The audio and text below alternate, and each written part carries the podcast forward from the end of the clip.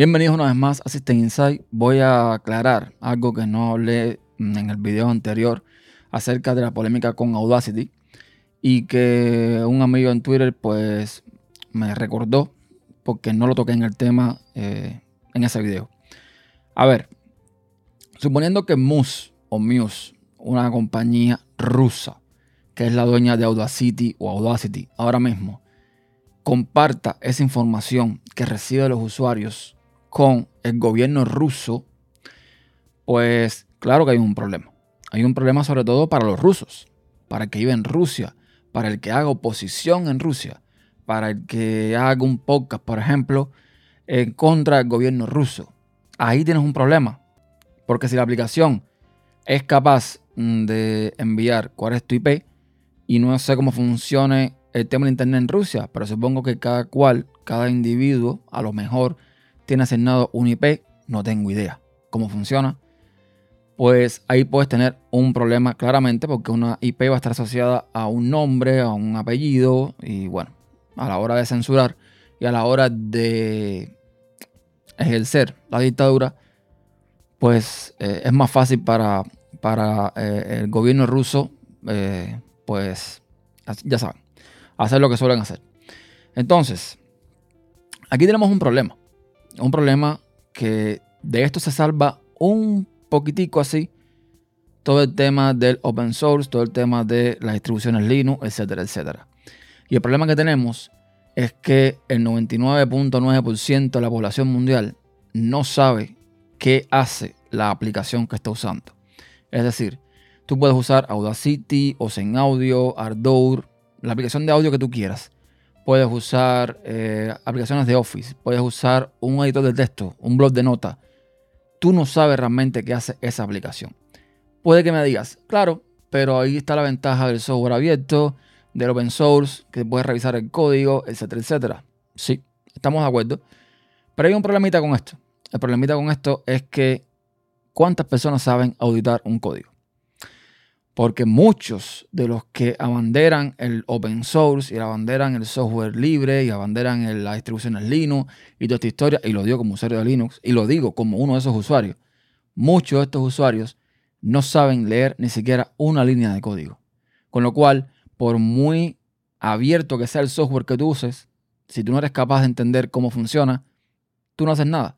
Te pueden estar poniendo ahí el código delante de tu cara el código que envía información tuya a cualquier servidor y tú no te vas a enterar. Entonces tú tienes que depender de la buena voluntad y del conocimiento de alguien más que audite esa aplicación para entonces estar seguro de que no vas a tener problemas con esa aplicación. Ya ha pasado en otras ocasiones.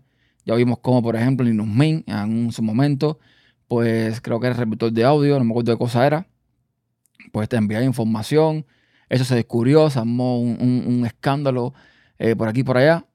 Pero si alguien no descubre eso, pues nadie se entera. Claro, yo sé lo que me vas a decir. Eso es lo bueno del open source, ¿no? Que alguien lo vio, alguien se enteró y alguien lo comentó.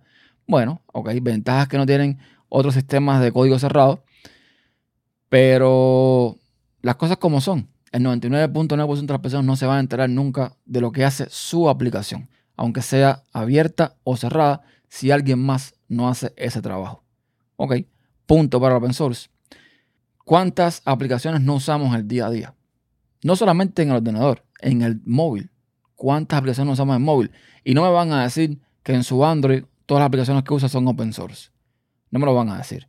No me pueden decir eso. Como tampoco no pueden decir el que usa un iPhone. Como no lo puede decir nadie que use un smartphone, cualquiera que sea. Que hay alternativas que están saliendo que no terminan de arrancar, que son pro privacidad, como el, Pine, como el, el Libren, que bueno, en fin. O sea, que hay alternativas por ahí, bien, pero no terminan de arrancar. No terminan de salir, no terminan de realmente llegar a una masa crítica de usuarios como para decir que son un proyecto de éxito. Es la realidad. La mayoría de la gente usa o un iPhone o usa un Android. Se acabó. Entonces, eso es lo que quiero comentarles. Si tú puedes usar aplicaciones open source, si tú puedes usar un sistema abierto, felicidades, bien por ti. Ahora, hay un 99.9%, a ver, digo 99.9, pero Eh, la cifra esa me la estoy inventando. Puede ser más, puede ser menos. Pero la mayoría de las personas no están pendientes de estos detalles. No usan open source. O lo usan, pero no lo ven de esa forma. Porque, a ver, miles de gente usan, qué sé yo, Firefox. Millones de gente usan Firefox. Eh, millones de gente usan, eh, qué sé yo, Audacity, por ejemplo. Y no saben. No saben el código que tienen y lo que hace la aplicación. Esa es la realidad. No todo el mundo está preparado para estar, eh, valga redundancia, preparado para evitar que ataquen su privacidad. No todo el mundo lo está.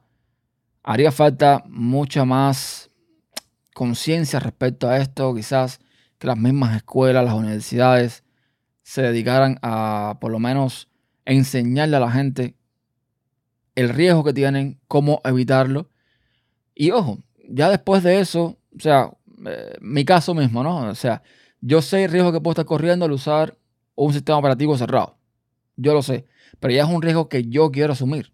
Por H, por J o por K. ¿Ok? Pero lo sé. Estoy consciente de eso. Estoy consciente que si me pasa algo, no puedo echarle la culpa a nadie. Porque yo decidí, yo escogí utilizar ese sistema operativo, esa aplicación que es cerrada. Y bueno, pasa lo que pasa. Pero lo sé. Pero hay mucha gente que no lo sabe. Hay mucha gente que no están para eso. Gente que están pensando en otra cosa y no en cómo funciona un software. Ellos necesitan una herramienta que les funcione y punto pelota. Ya está. Así que nada, quería aclarar un poco esto. Si Audacity comparte esa información con el gobierno ruso, pues los rusos están o pueden estar vendidos. Literalmente. Porque además, eh, lo están diciendo ahí, por lo claro por temas legales, por temas, eso de temas legales significa que el gobierno te dice, dame la información y se tienes que dar. Porque es la ley. Ya está. Ya vimos lo que pasó con Telegram también, con Pavel Durov, que decidió desvincularse completamente de, Rusia prácticamente para evitar estas cosas. Entonces, si tú eres una empresa rusa, tienes que acogerte a, las leyes rusas. Como una empresa americana, tienes que acogerse a las leyes americanas. Porque Apple, por ejemplo, sí, eh, cuando el FBI pidió no sé qué información, Apple no se la quiso dar todo está muy bonito, pero si viene una orden de un juez y lo que le están pidiendo Apple lo puede hacer, o sea, si un ejemplo, le dicen dame acceso a tal dispositivo y ellos pueden acceder a ese dispositivo porque esa es la excusa de Apple, no, no, yo no puedo acceder al, dispositivo del usuario. Pero si pudieran hacerlo, tienen, tienen la obligación de hacer lo que les manda hacer, valga la redundancia, el juez. Entonces, eh, nos guste o no, el 99, bueno, invento, de la población está vendida en este sentido. Es lo que hay.